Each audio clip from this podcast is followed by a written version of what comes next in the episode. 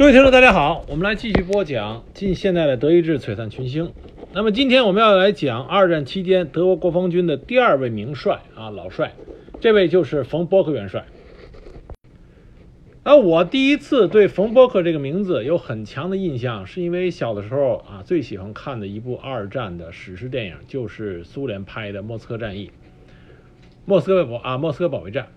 在莫斯科保卫战里边啊，在战争的初期，那么最经常听到的名字就是冯波克元帅啊，所以那时候就对这个名字产生了极大的好奇心理。那么冯波克，他是德国国防军在二战期间和隆德施泰特啊互为余量的这么一个重要的元老帅啊老帅，他和隆德施泰特一起完成了波兰战役啊。苏德战役和西部对法国英法的那个战役，这三个主要的在德国二次大战初期啊，三个的主要战役，这两位老帅都是参与其中。作为德国前线前敌最高的指挥官，各掌握一个集团军军群。而曼施坦因、隆美尔、古德里安这些啊，后来扬名海这个扬名海。全世界的这个重要的德军将领，这个时候还属于啊年轻的一代，年轻的一代。冯伯克元帅曾经登上过美国的《时代周刊》的封面。他和隆德施泰特虽然都是老帅，但是有一些区别。最主要的区别是，冯伯克他本人具有极强的普鲁士军人贵族的气质和军人贵族的思想。他从内向外的就有一种高人一等的那种高贵气质。那冯波克他也是出身于这个军人世家，德国的军人世家。他的祖父、他的父亲都是普鲁士军队的高级军官。他的父亲在普法战争中因为战功晋升为少将，而他的母亲是我们之前讲过的德国参谋总长法金汉将军的姐姐。所以说，冯波克他的出身。啊，是非常的跟军事有着极大的渊源。因为出身军人世家，冯伯克在八岁的时候就被送到了柏林普鲁士军官学校，在那里他的课业成绩非常的突出，包括现代语言、数学、历史成绩都相当优异，并且能说流利的俄语、法语、英语。但是虽然成绩优异，但是冯伯克他在军队中啊，军衔的晋升起步要比隆德施泰特要相对来说要差一些。到了一九零八年的时候，冯伯克才晋升为中尉，这时候他已经二十八岁了。那么从一九一零年到一九一二年期间，冯伯克到总参谋部进行参谋业务的培训。啊，德军的参谋本部总参谋部那就是名将的这个摇摇篮啊，一批的。二战德军名将都是出自于参谋本部、总参谋部的培训。一战爆发之后，冯伯克和隆德施泰特不同的地方是在于，冯伯克在一战中参与了大批的啊大量的前线作战任务啊，并且战功显赫。刚开始的时候，冯伯克并没有在前线啊，并不处于前线部队中，他是在第十一集团军参谋处。可是冯伯克他的性格就非常厌恶做参谋工作，他希望到前线进行指挥。再后，在在他多次请求之后，他成为了第四步兵近卫步兵团的一个营长。他的部队，他的部队啊，作为精锐部队，是冲在了战役啊最最最前面。他参加过索姆河战役、康布雷战役，他所率领的部队。单位伤亡惨重，康布雷战役中，他损失了他手下百分之七十人员。他所领导的营被起了个外号，叫做“自杀营”。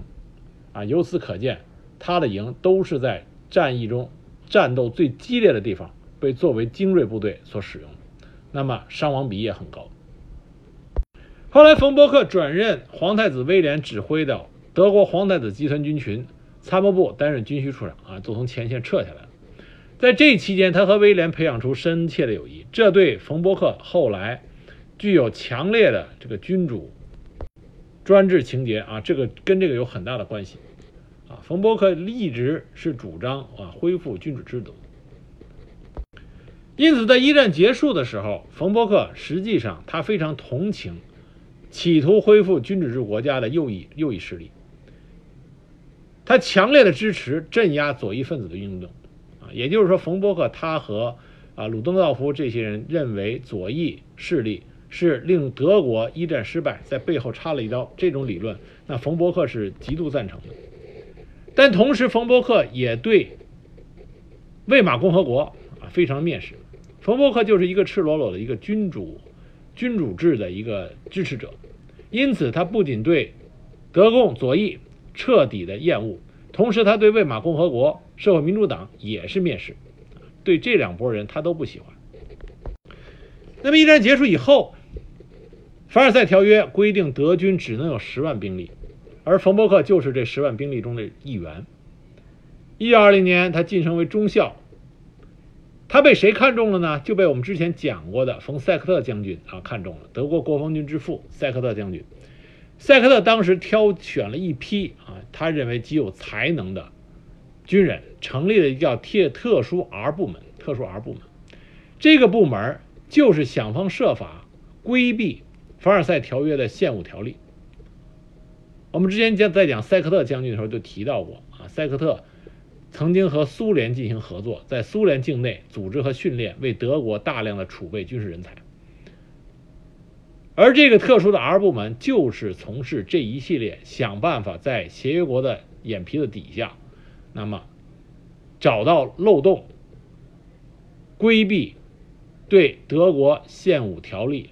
想办法给德国的军啊军事力量重新崛起创造条件。那冯伯克就是其中的活跃分子。那冯伯克主要的工作是什么呢？当时 R 部门为了避免啊德国国防军在塞克特领导下，那么台面下面进行的这种培养数量超过凡尔赛条约规定的德军兵员，那么有一个办有一个重要的事情就是要保密。但当时盟军管制委员会有很多县民，他们的职责就是负责向执行凡尔赛条约的委员会汇报。德国是不是有违反条例的啊举动？那冯伯克他所率领的人员，就对这些向凡尔赛条约啊限定委员会工作的县民进行谋杀，啊，不要让他们去告密，保护德国的军事机密，维持一种遵守条约的表象。冯伯克当时在这些谋杀行动中涉入的很深，而这个特殊 R 部门。他所发展出来的编制之外的德军兵员，当时被称作为“黑色的国防军”啊，就是说他是在夜幕之下见不得光的国防军。冯伯克和这个黑色国防军有很深的纠缠。后来，在一九二三年九月二十七日，布钦鲁克动员四千五百名黑色国防军，打算发动政变，推翻魏玛共和国，建立专制国家。冯伯克对这件事情十分的愤怒。他认为，黑色国防军根本不应该牵扯入这个政变。啊，他当时对布钦鲁克说：“如果冯塞克特知道你在这里，他一定会调弄着他的单片眼镜，然后说去找他，制止他。”果不其然，这一次黑色国防军的政变啊，彻底的失败。那么在随后的一段时间里边。冯伯克的军衔啊，一个就就是飞快的晋升，因为他在部队里边，他并没有很强烈的对某种政治倾向有着支持或者贬低的态度，他更多的是注重于如何将德国国防军的力量啊进行储存，并且为将来的崛起在做准备。一九三五年，在希特勒上台宣布征兵后不久，冯伯克就被任命为德累斯顿的第三集团军群司令。同年三月一日晋升为步兵上将。冯伯克和隆德施泰特一样，对政治啊并不是很感冒，但是他俩有个区别：隆德施泰特是根本对政治一点兴趣没有，他对政治完全是相当于一个白痴的状态；而冯伯克他只是没有兴趣，漠不关心，不代表他不明白政治怎么回事他对纳粹党员当时的很多行径是并不是同意，甚至抱有怀疑的态度。但他很喜欢希特勒啊，他认为希特勒是帮助德国崛起、帮助德国国防军能够重现辉煌的重要人物。因此，在冯伯克的一生里边，他对希特勒是非常忠心的。无论谁要反对希特勒，冯伯克都会是厉声呵斥。啊，他认为希特勒是一个帮助德国中兴的啊重要人人重要人才。正是因为他这种态度，在二战之前，许多德军将领被迫退伍的时候，冯伯克却留了下来。一九三八年，他晋升为大将。一九三八年三月，他指挥了进军奥地利的德军第八集团军。啊，当然，占领奥地利根本没有发生任何的武装冲突，顺利的就占领了奥地利。但是在这次行军中，他和第二装甲师师长古德里安发生了冲突。冯伯克在很多德国当时年轻一代的啊，有着当时世界上最先进的装甲、装甲运用的这个啊军事才能的，像古德里安、霍特他们这批人，在他们的眼里，冯伯克是一个相当保守的啊老元帅。在刚开始的时候，冯伯克呀，他对使用装甲纵队突入德呃突入敌军领土的做法表示怀疑。他认为这样会使攻击者两翼暴露于敌人，陷于危险之下。他更倾向于广大正面的攻击。他的这种看法，一直到西线战役结束以后，他都没有改变过。直到苏德战啊苏德战争开始的时候，那么冯伯克才逐渐接受了装甲战运用的方式，并且给了他手下古德里安啊非常强有力的支持。所以你看，冯伯克和隆德施泰特虽然说他们是保守，而且他有军人的那种自信，但是带来的那种固执，但是他对新兴的战术，包括手下这批头脑里武装了最新的战争理论的这批啊年轻将领，他都是起了很大的包容。我们有争论，但是这是限于明面上啊台面上的军事争论。这是产生有益的结果。那么，一旦在战争中、实践中证明了这些年轻将领他们提出的闪击理论和对装甲力量的集中使用，当这两位老帅冯伯克和隆德施泰特他们看到了真实的作战效果以后，他们就会倾全力加以支持。这是德国国防军啊，德国军队。能够成为世界一流强军一个重要的精神啊，精神传承。那么，冯伯克率领部队占领了捷克斯洛伐克苏台德地区以后，啊，隆德施泰特被迫退役，冯伯克就成为德国陆军最资深的将领。二次大战爆发，德国入侵波兰，冯伯克率领是北方集团军军群，他下属的是屈希勒尔的第三集团军和克鲁格的第四集团军，他们从。博莫瑞和东普鲁士开始突袭波兰的白色计划。冯伯克下属的第十九装甲军突破了波兰走廊，很快就将波兰波德诺夫斯基所率领的波莫瑞集团军合围，并且全歼。紧接着，他又命令他下属右翼第四集团军向华沙挺进。十九装甲军。从第三集团军的左翼向波兰军队的右翼实施纵深迂回，企图将波兰军队合围于华沙以北。一九三九年九月十七日，冯伯克占领了布列斯特，在那里与南方集团军装甲部队会合。正是因为冯伯克和隆德施泰特两人的联手，使得波兰军队迅速的迅速的被德军围歼。波兰战役取得了巨大的成功，而冯伯克也因为战功卓著而授予了铁十字骑士勋章。我们这里边顺便多说一句啊，很多人在看二战史的时候，看刚开始德军打波兰，啊，摧枯拉朽一般。那么，所以在很多人的心目中，认为波兰战役并不是很能够体现德军的战斗力，认为那是因为波兰军队啊不堪一击。其实这是一个错误的理论。波兰军队当时在欧洲并不是一支惨弱的军队，而是相反，波兰军队有着一定的战斗力。举一个具体的例子，就是我们都知道，苏联红军啊，那么他有位名帅叫做图哈切夫斯基。很多里很多人都知道有一个说法，就是如果图哈切夫斯基不在肃反中被斯大林杀掉的话，那么苏德战争，苏联红军在刚开始就不会那么一溃千里。那反过来说，就认为图哈切夫斯基他的外号叫做“红色拿破仑”，那么他的军事指挥能力是在世界上得到公认的。而图哈切夫斯基在一九二零年在华沙啊，也就是苏联和波兰发生的战争中，华沙战役是图阿切夫斯基所指挥的红军进攻波兰。当时的波兰军队在毕苏斯基的指挥下，跟苏联红军图阿切夫斯基打了一个不相上下，啊，双方面从伤亡人数来说啊，实际上是一个打了一个平手。从这点上来讲，波兰军队的战斗力并不低。因此，二战开始时入侵波兰，波兰战役能够在如此短时间之内彻底的德国占领波兰全境，这是出乎于世界很多的军事研究家的意料之外的。这和冯伯克和隆德施泰特的指挥能力是有着莫大的关系的。所以，我们不能因为。很多的史料里好像说波兰军队不不堪一击，不是这真实情况并不是这样，啊，冯伯克和隆德施泰特在波兰战役中的指挥是战争史上非常经典的啊一次突袭啊突袭指挥。那么在完成对波兰的入侵之后，冯伯克就被调到西线任 B 集团军司令啊。我们知道隆德施泰特担任的是 A 集团军群司令，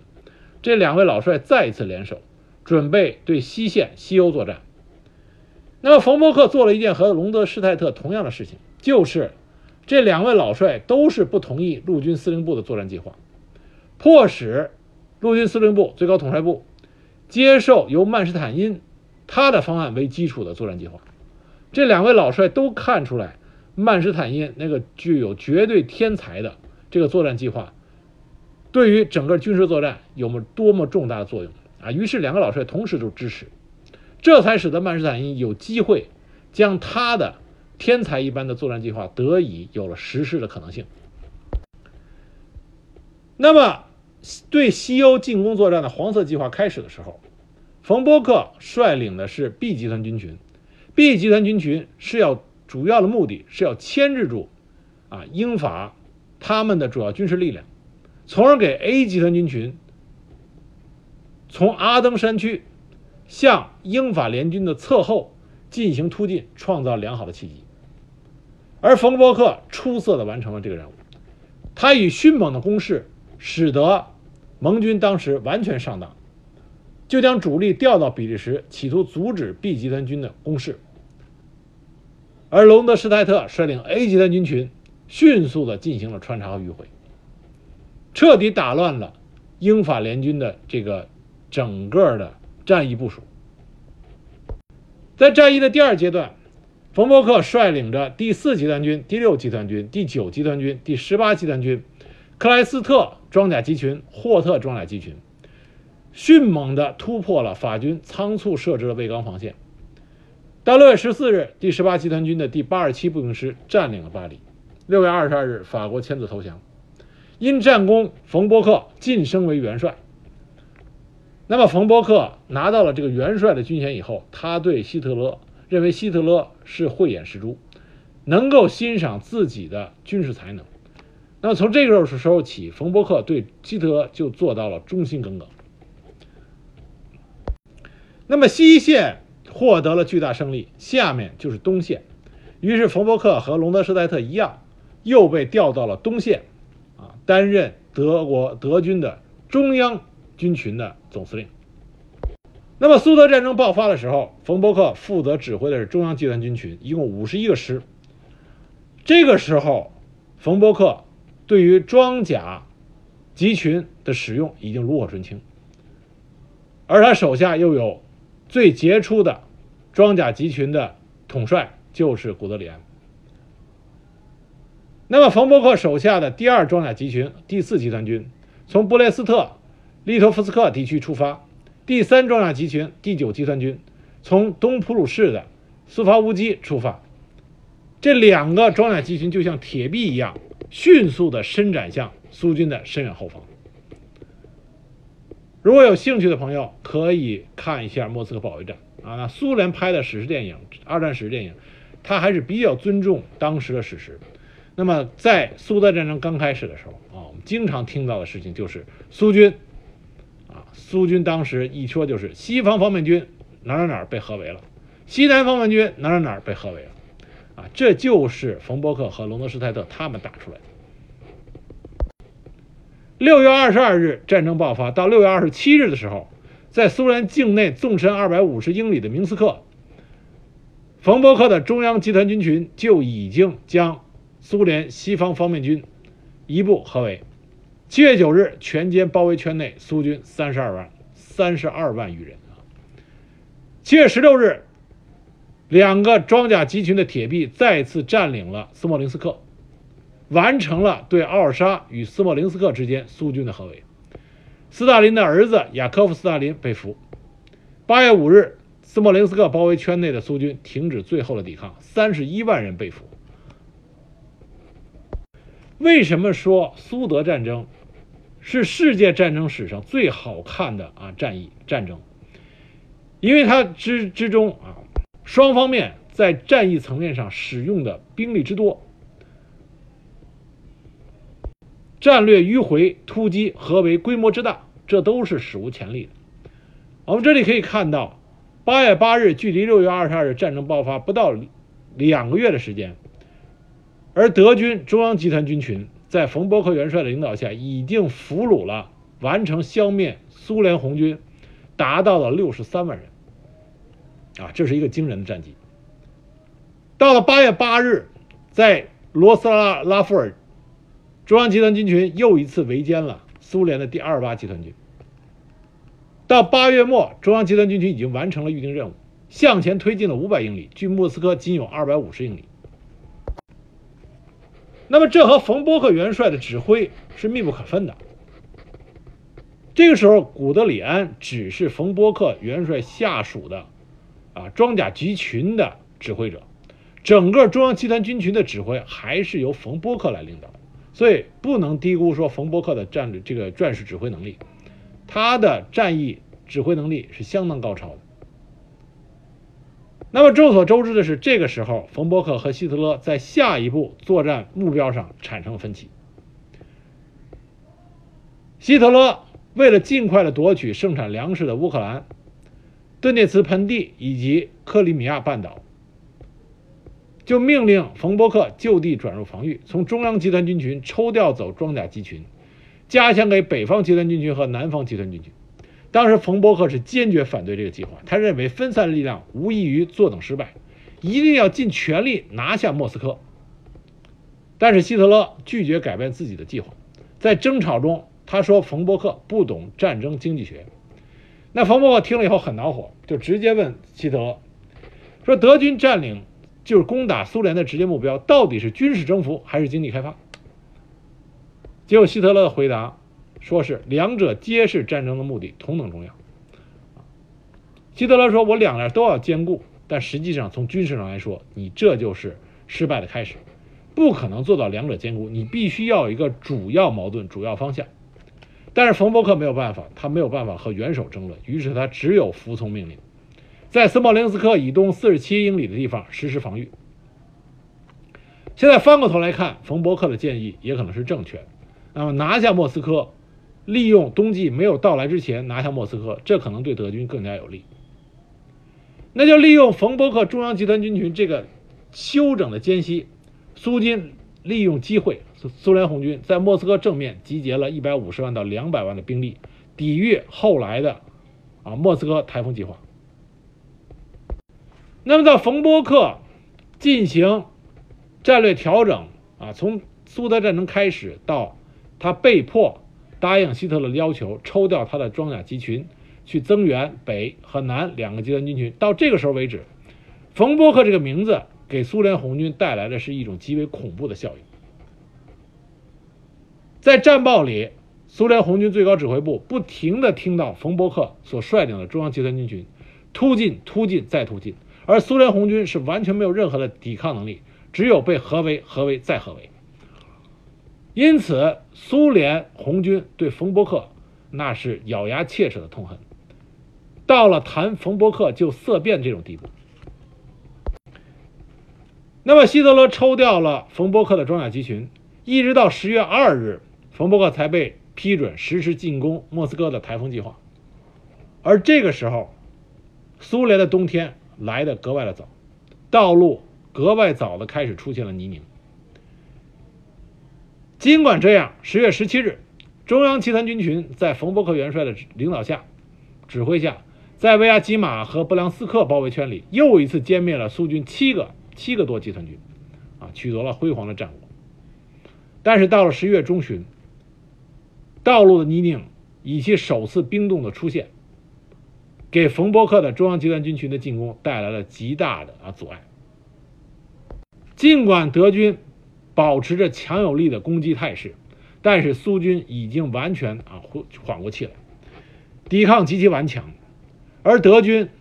当时连冬装，很多士兵连冬装都没有穿上，但是天气已经极为恶劣，气温下降的很厉害，补给又不足，而阴阴冷潮湿啊多冬雨的这种天气，又给空中的支援造成了一定的困难。冯伯克已经意识到部队。已经到了精疲力竭的时刻。当十二月五日苏军在莫斯科附近转入反攻的时候，冯伯克急忙下令撤退，以免遭到更大的损失。这遭到了希特勒的坚决反对。希特勒专门派他的副官施蒙特到冯伯克的司令部调查，而冯伯克坚持他的观点就是元首必须从两者之中选择其一。如果敢冒使自己部队，彻底崩溃的风险，那么就重新进攻莫斯科，否则就实施防御，并且冯伯克元帅这位老帅以健康原因提出辞职。那么希特勒对冯伯克对他的这种反驳非常的愤怒，于是他就批准了冯伯克元帅的请求，让克鲁格元帅接替了冯伯克的职务。那到了一九四二年一月十七日。德国南方集团军群啊，因为隆施的隆施德泰特老帅也被撤去了职务，那么冯伯克和隆帅两个人都是因为反对希特勒继续的啊冒进，因此因此两位老帅都被撤去了职务。但是到一九四二年一月十七日的时候，南方集团军群新任的司令啊赖歇瑙突然中风死去，希特勒就重新启用了冯伯克，让他接替。南方集团军群司令长官的这个位置，那冯伯克一上任，啊，就再次显示出他对苏联红军的这种啊极强的威胁。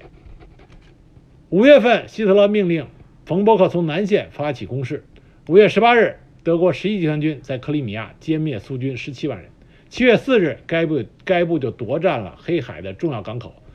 塞瓦斯托波尔，歼灭苏军九万。五月二十九日，第六集团军和第一装甲集团军在伊久姆突出部歼灭苏军二十四万，啊，这都是在冯伯克上任之后所产生的战果。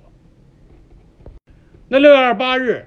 冯伯克指挥所部实施夏季攻势，从库尔斯克和顿河突进。七月六日，攻占了乌列涅日，啊，沃罗涅日。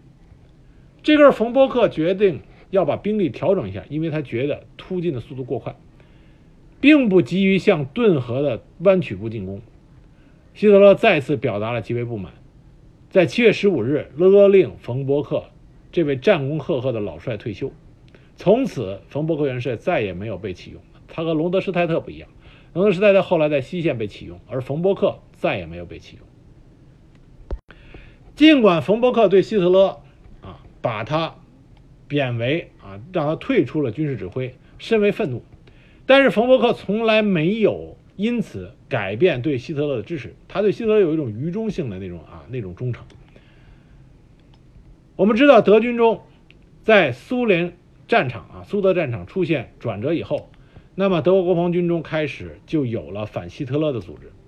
那么反希特勒的这些军人们曾经多次想找冯伯克元帅，希望这位老帅能够支持他们，啊，因为冯伯克的威望很高。希望他能够担任领导，反对希特勒都被冯伯克给拒绝了。冯伯克当时就说过：“谁要反对元首，我就反对谁。”这个到他死，他都没有啊反悔过。那么冯伯克元帅后来再也没有担任过重要的军事指挥任务。在一九四五呃一九四五年五月五日，二战即将结束之前，啊，并没有多久的时候，冯伯克元帅在一次盟军的扫射中，啊，被打成了重伤。他的夫人，啊，还有他的女儿以及他女儿的好朋友，啊，这三位女士跟他坐在同一个汽车里，啊，这三位女士当时就已经是直接当场身亡。而冯伯格元帅被送到医院里，抢救无效，啊，最终也是啊死去了。冯伯格元帅死的时候是六十五岁，他没有等到二战彻底的结束，不过也因此他没有站到了啊审判席上，啊，因此这位冯伯格元帅留给世人的最后一个形象依然是那种高高在上的，啊，德国普鲁士军人贵族的那种。冷峻，充满着铁血，但是非常高傲的气质啊，这是他留给世界啊这个世界的最后一个形象啊，并没有出现在战败者的那个啊群体里。冯伯元帅还有一个极强的特质，就是他很善于军队中的演讲啊，他的演讲具有极强的鼓动能力，因此他有个外号叫库斯尊的圣火啊，就说明他能够使得军人心中的那个火焰熊熊燃烧起来。他是一个标准的军人，为了指挥作战，他可以几天不吃饭，具有严格的纪律意识。他认为军人的最大荣誉就是为祖国战死沙场，所以他是个标准的德意志军人。他的骨子里就是一种德意志普鲁士军人贵族的那种高傲。啊，举一个事情的例子，就是格林，格林很佩服冯伯克。所以有一次，他在一个宴会上，啊，就跟冯伯克，啊，套词，想建立一个友好的关系。因为格林他在一战中也因为作战英勇，因为他是空军中的这个战将，因为作战英勇获得过功绩勋章。冯伯克在一战中杰出的战功也拥有同样的勋章，于是他就利用这个作为一个契机，就跟冯伯克啊聊天，说我们都得过这个勋章，我们应该成为好朋友。结果，冯伯克对他的回应是非常冷漠的，说：“有着同样的勋章，不能使我们的社会地位是平等。”啊，这充分表达出冯伯克对于纳粹，尤其是纳粹的高级官员，并不放在眼里。他具有一种职业军人的高傲。虽然冯伯克非常欣赏希特勒，也忠于希特勒，但是他并不代表着他对希特勒的所有做法都表示赞同。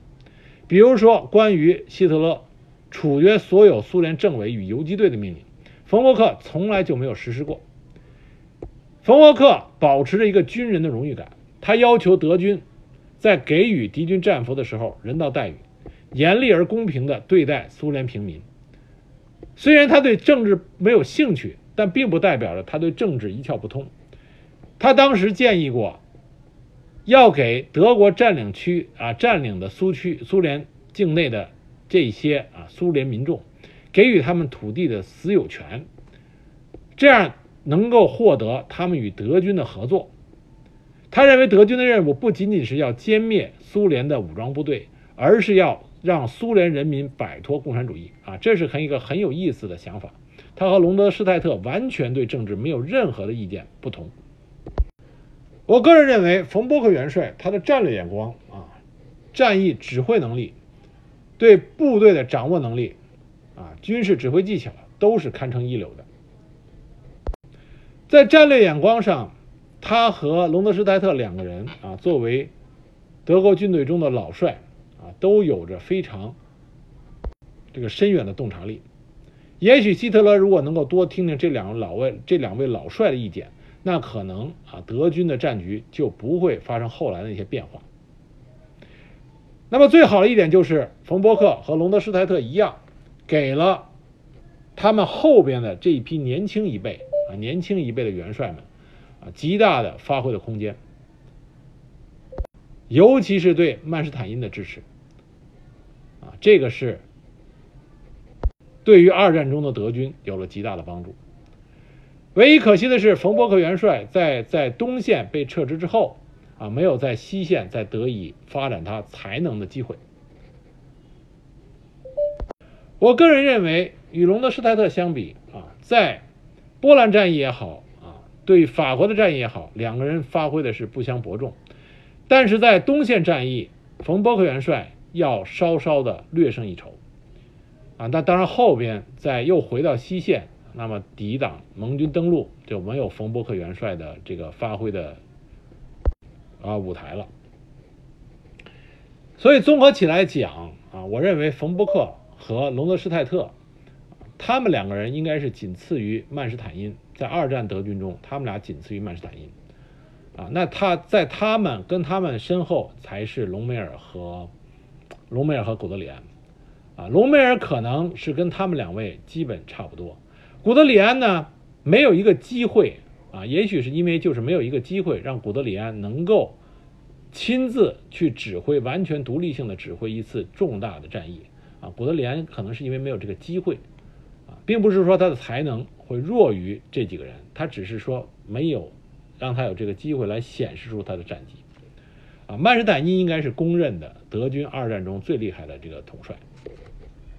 那么今天我们讲了德军两位老帅之一的冯波克元帅啊，那么下一集开始我们就要讲三位名将曼施坦因。古德里安和隆美尔，而我们这个系列主要是讲的是德军的以人物为主来进行评说，啊，如果大家有兴趣的话啊，在讲完这个璀璨群星系列以后啊，我们可以专门花一个专辑来专门讲一讲啊某一个啊这个战役某一段战争，比如说啊最辉煌的苏德战争，我们可以专门用一个专战呃这个专辑来讲整个苏德战争。啊，发展过程中的这个细节，战争细节，那听起来就更加的热血奋张了。